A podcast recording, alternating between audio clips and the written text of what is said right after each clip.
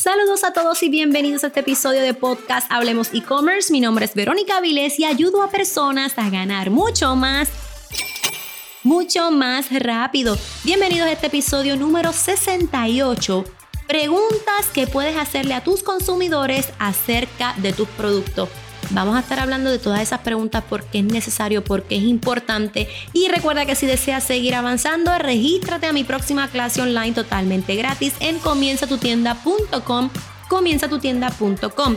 Aquí aprenderás los 7 pasos probados que puedes duplicar para que tengas una tienda online con resultados, casos de éxito, errores que no puedes cometer si tienes una tienda online y mucho, mucho más. Regístrate gratis en comienzatutienda.com. Comienzatutienda.com.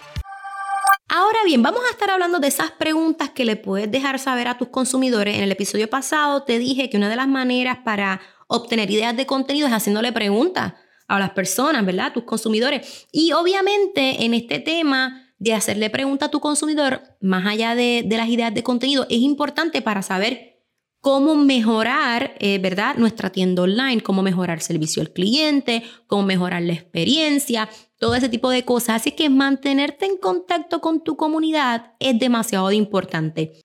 Yo sé que a veces esto puede darnos hasta temor, porque a nosotros como seres humanos se nos hace difícil escuchar recomendaciones, se nos hace difícil que nos den quizá una crítica que pueda ser constructiva, pero punto, no nos gusta que nos critiquen nuestro negocio, nuestra tienda online, le hemos tomado mucho sacrificio, hemos trabajado muchas horas, pero sabes que en este episodio quiero que tengas una mente más abierta a recibir críticas.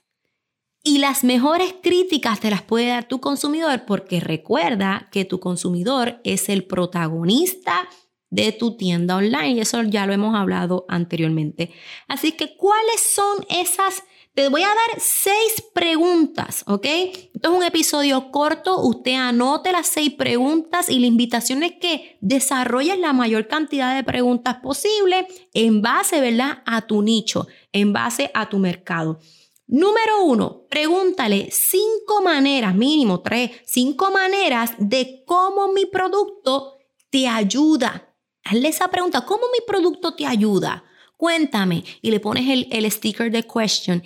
Y en base a eso, ya tú sabes lo que tienes que hacer. En base a esa información, tú vas a hacer ideas de contenido. La descripción de los productos las puedes mejorar porque puedes hacer bullet points con esos puntos. Así que esa pregunta es demasiado de importante. Puedes hacer reels de tres cosas en las que te ayuda este producto. ¿Entiendes? O sea, esto es mucha información y puedes hacer infografías también. Yo no paso para la segunda pregunta porque se me siguen ocurriendo cosas. Y puedes hacer infografías, ¿verdad? Publicaciones educativas sobre cinco maneras de cómo el producto te ayuda, porque la gente te está dando la contestación. Número dos, ¿cuál es la experiencia de compra en la tienda online? ¿Cómo fue esa experiencia? Me gustó porque fue bien rápida, encontré el producto rápido, fue bien directo, me encantó todo. Y es una excelente manera de promocionar tu tienda. Luego cuando tú vayas a hacer contenido, cuando tú vayas a hacer reels, tú dices, esto es una tienda online, tú vas a comprar rápido, directo, porque todo va a estar basado en la contestación que te dieron los mismos consumidores. Número tres, ¿cuál fue la experiencia, pero cuando recibió el paquete?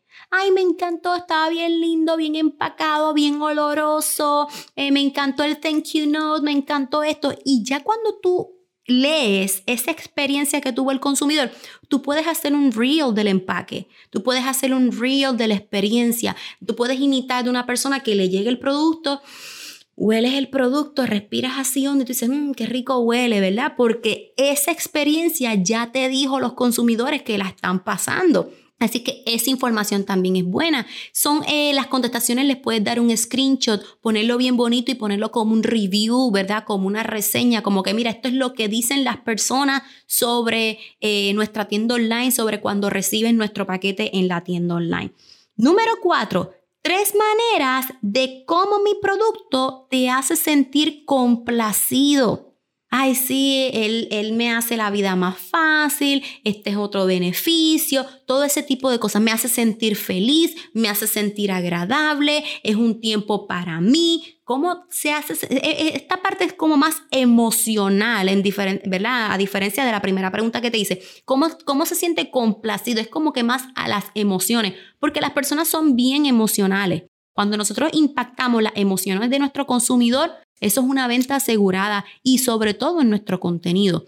Cuando ellos te respondan de esa manera, ya tú sabes que tu contenido en las redes vas a hacer, quieres sentirte así, Vive la, vive la experiencia, te vas a sentir asá. Es como que puedes impactar la parte de las emociones para que la persona se sienta como que, ay, yo quiero sentir eso. Ay, yo también quiero sentirme así de complacido. Así es que esa pregunta también es demasiado importante. Número 5. Hmm, esta pregunta es fuerte, no nos gusta mucho, pero ¿cómo podemos mejorar? ¿Cómo podemos mejorar? Y esta pregunta de nuevo nos va, tú sabes, nos va a afectar porque nos van a decir quizás cosas que no nos van a gustar.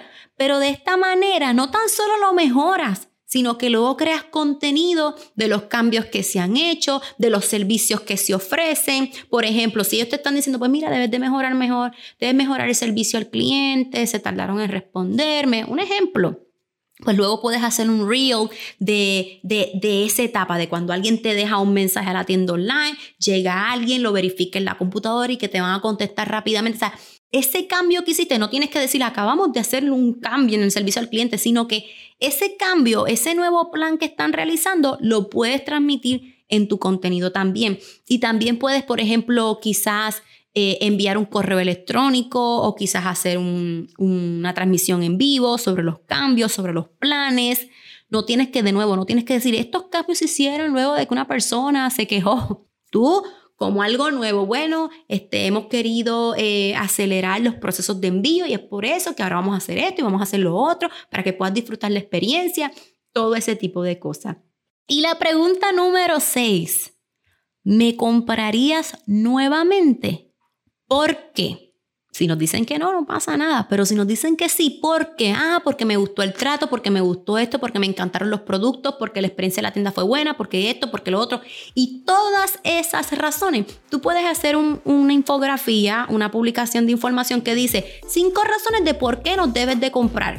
Porque somos rápidos, porque te damos esto, porque hacemos lo otro. Y es en base a las contestaciones que te han dado tus consumidores. Así es que espero que te hayan gustado estas seis preguntas que puedes hacerle a tus consumidores acerca de tus productos y tu tienda online. Recuerda que si deseas seguir avanzando, regístrate gratis a comienzatutienda.com, comienzatutienda.com. Aquí estaremos hablando de la ruta del comprador cómo tú mover una persona que no te conoce, que está totalmente fría y se convierta en tu fanático promotor.